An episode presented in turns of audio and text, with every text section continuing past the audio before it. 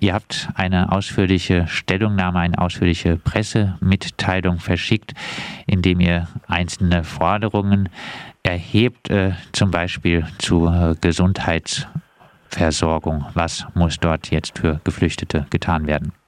Also beim Thema Gesundheitsversorgung haben wir zum Beispiel auf die Situation von Menschen ohne Papiere äh, hingewiesen, ähm, die äh, ja oft ähm, äh, ja keinen Zugang zu Gesundheit oder generell dann keinen Zugang zu Gesundheitsversorgung ähm, haben, ähm, dass äh, klargestellt sein muss seitens der Behörden, dass alle Menschen, äh, die hier leben, notwendige Gesundheitsversorgung erhalten, inklusive Coronavirus-Tests äh, und dass da keine Daten von diesen Menschen äh, von den von den von den Ämtern oder von den Krankenhäusern äh, an die an die Ausländerbehörden äh, oder überhaupt an die Behörden weitergegeben äh, werden, um diese Menschen in ihrem aufenthaltsrechtlichen Status nicht zu gefährden und um, ihn eben auch um zu verhindern, dass Leute aus Angst vor beispielsweise vor einer Abschiebung eine notwendige gesundheitliche Versorgung oder einen Corona-Test nicht in Anspruch äh, äh, nehmen.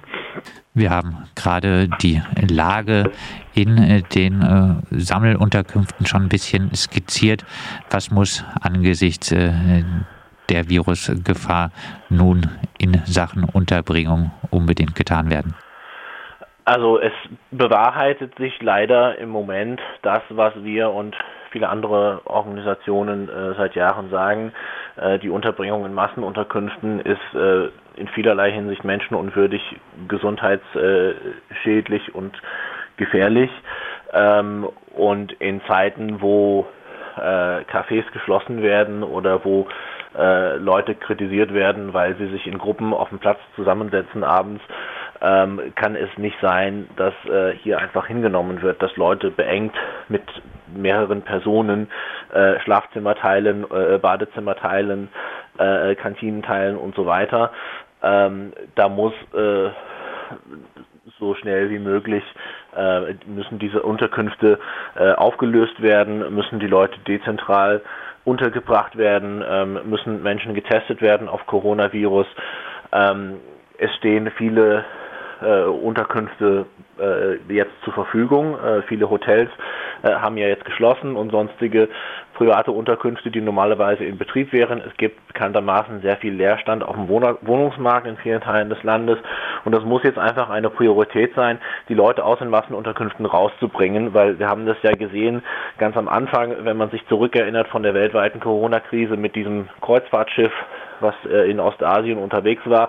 Da gab es auch einen ein, ein Fall und dann hat man gesagt, wir halten jetzt alle Leute da fest und dann haben sich, hat sich eine enorme Anzahl an Menschen angesteckt und man hat dann auch daraus gelernt, das war jetzt keine gute Idee, alle Leute da beisammen zu halten, nur weil eine Person sich angesteckt hat. Und den gleichen Effekt der, den gleichen Effekt beobachten wir jetzt im Prinzip ähm, äh, bei den Unterkünften von Geflüchteten.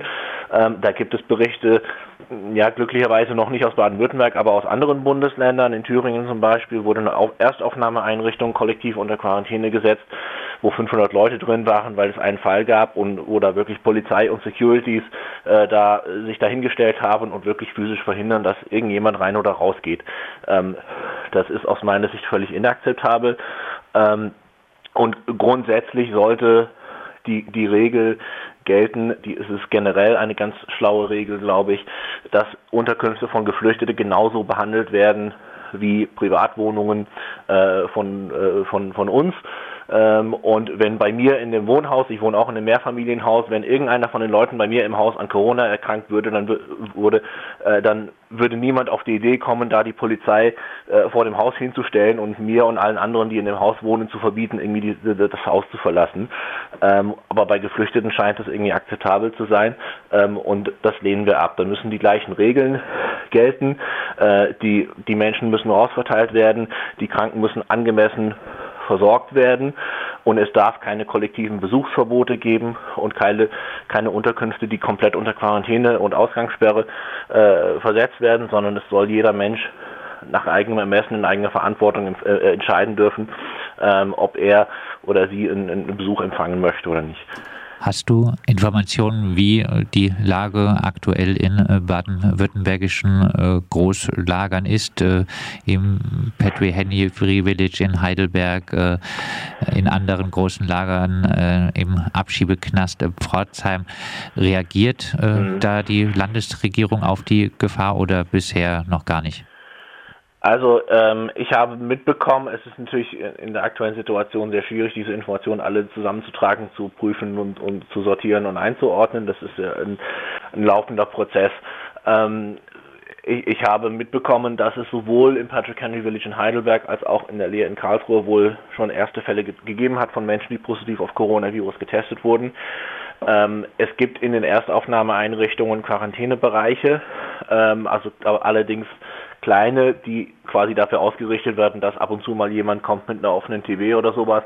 Aber in dem Moment, wo mehrere Leute in Quarantäne müssen, dann fürchte ich, dass diese Quarantänebereiche dann ganz schnell an ihre Grenzen stoßen und dann wird eben die Frage sein, wie man darauf reagiert, ob man da ganze Unterkünfte unter, unter Quarantäne stellt. Ähm, abgesehen davon ergeben sich natürlich auch viele weitere Probleme aus der aus der quasi der Isolation und auch aus dem ganzen äh, den ganzen Maßnahmen für die äh, die jetzt für die ganze Gesellschaft äh, laufen. Also dass zum Beispiel Leute keinen Kontakt mehr zu äh, äh, also ihre ganze Kommunikation zum Erliegen kommt, weil sie keine Telefonkarten mehr kaufen können, weil die Läden zu haben, ähm, dass äh, verschiedene Angebote, die stattfinden, Gruppenangebote von Haupt- und Ehrenamtlichen, Deutschkursen und so weiter, die finden nicht statt. Das ist natürlich eine Sache, die, da habe ich Verständnis dafür. Allerdings äh, führt es eben zu Nachteilen für die Menschen. Das führt dazu, dass die Menschen noch länger äh, und noch viel mehr äh, aufeinander sitzen in den Zimmern und in den Lagern. Ähm, und äh, ist natürlich auch das Problem für Menschen, die die Ausbildungen machen, die die arbeiten, die, die arbeiten, wo das unter Umständen auch ähm, aufenthaltsrechtliche Konsequenzen haben, wenn sie ihre Arbeit verlieren. Ähm, in, dem, in der Abschiebehaftanstalt in Pforzheim ist es so, dass äh, nachdem bereits vor einigen Wochen die Abschiebungen nach Italien ausgesetzt wurden und die Leute, die nach Italien abgeschoben werden sollten, freigelassen werden, äh, freigelassen wurden, dass da jetzt diese Woche nach meiner Information auch äh, relativ viele Leute freigelassen wurden und äh, es, dass es aber einige einige wenige immer noch drin sitzt, drin sitzen, wo jetzt gerade geklärt wird, auch mit Unterstützung eines Anwalts, ähm, was, da, was da jetzt genau Sache ist bei diesen paar Leuten, die noch drin sitzen, warum die da noch äh, drin sitzen. Das wird im Moment gerade geklärt. Es äh, sind wohl äh, nach unseren Informationen immer noch äh, Geflüchtete aus Nigeria, genau. die dort äh, ja. inhaftiert sind, weil äh, ganz offenbar die Landesregierung immer noch daran festhält, die eventuell im April nach Nigeria abschieben zu wollen, obwohl selbst Nigeria, das Land, sich klar dagegen ausgesprochen hat in Zeiten äh, der Corona-Krise. Werden denn äh, die Menschen ausreichend äh, informiert über das Coronavirus in den Lagern? Das ist glaube ich, unterschiedlich. Ähm, also ich habe, also ich, ich habe ja von hier und da mal so, so Erfahrungsberichte von einzelnen Menschen gehört ähm, und da gehen die Berichte auch so ein bisschen auseinander. Ähm, ich denke, es ist wichtig, dass alle, die irgendwie die Möglichkeit haben, da einen Einfluss zu nehmen und irgendwie mitzu, mitzuwirken an, der, an dem Informationsfluss, dass die das auch machen ähm, und äh, dass die Geflüchteten da nicht vergessen werden, auch von den von der öffentlichen von der von öffentlichen Stellen, von den von den Behörden, dass die das eben mitdenken, äh, dass äh, Informationen übersetzt werden, dass zum Beispiel Telefonhotlines dass da auch Dolmetscherinnen und Dolmetscher vorhanden sind für verschiedene Sprachen.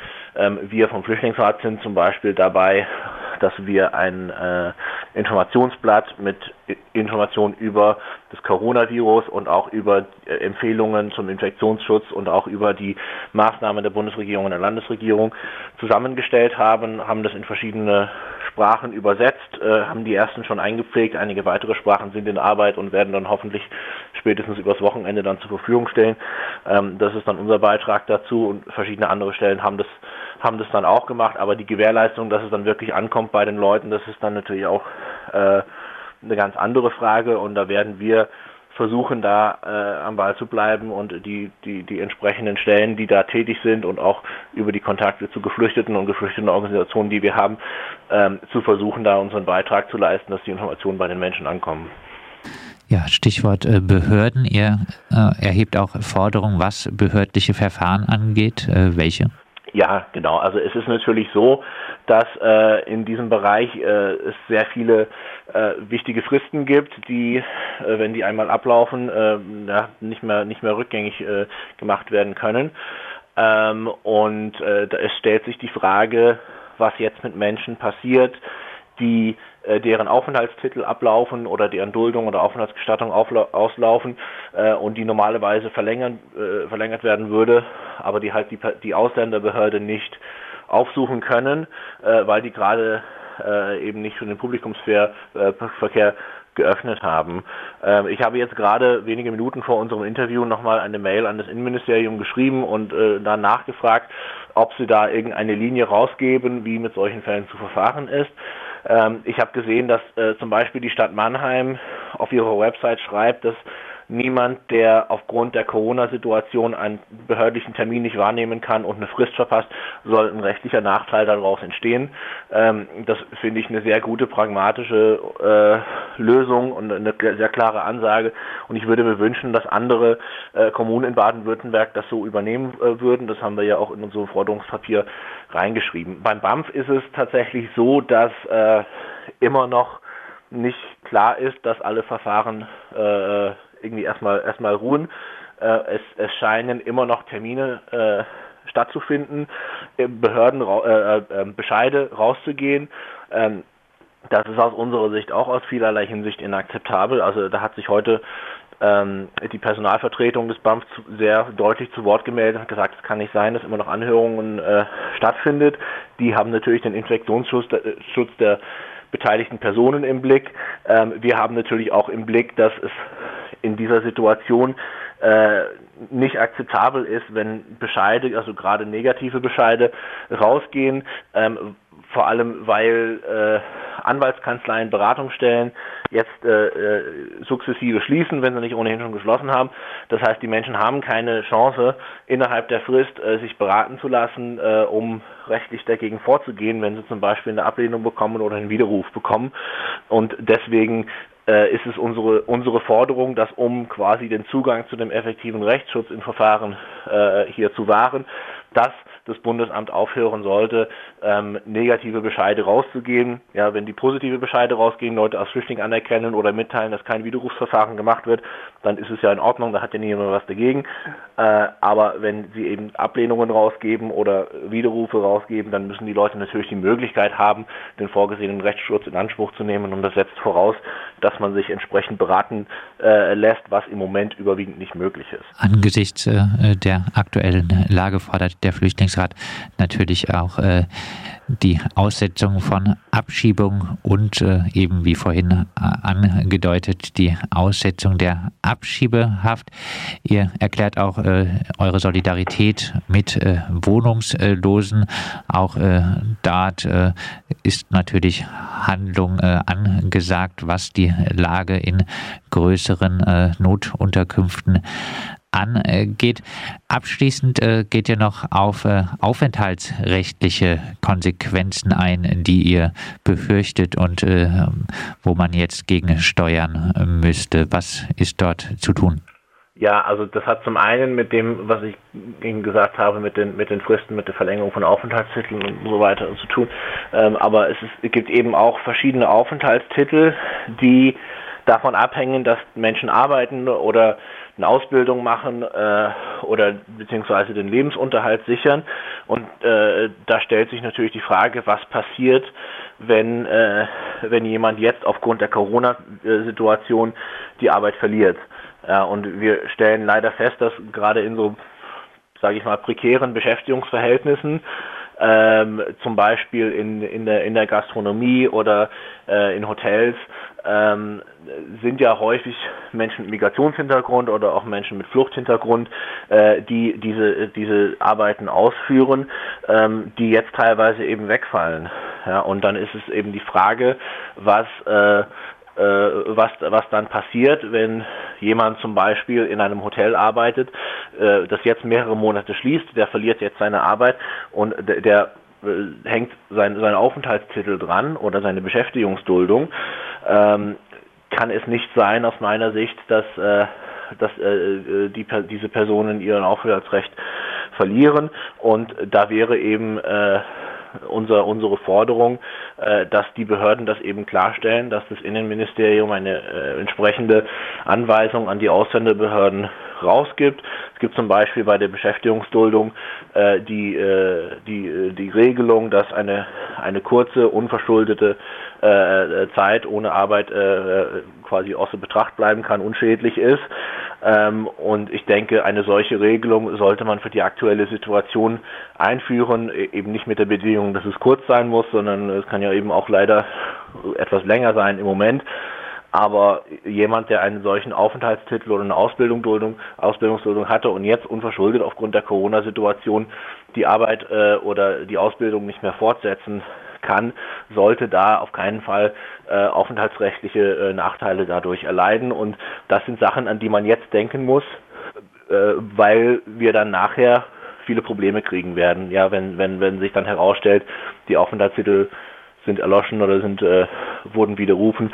Wir müssen jetzt daran denken. Und das ist die Schwierigkeit, weil natürlich die ganze Gesellschaft ist in einer absoluten Ausnahmesituation und ich habe viel Verständnis für alle, auch für die Behörden, die so viele Baustellen haben.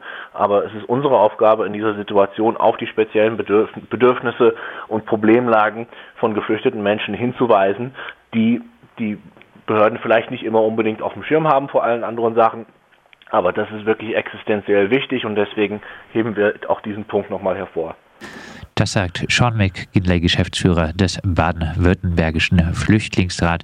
Wir haben mit ihm über einige Punkte gesprochen, die jetzt ganz äh, dringend zu tun wären, um äh, die Lage für Geflüchtete in Baden-Württemberg zu verbessern. Und wir werden dann äh, schauen, ob die grün geführte Landesregierung äh, auch an die äh, Schutzsuchenden, an die geflüchteten Menschen hier in Baden-Württemberg denkt.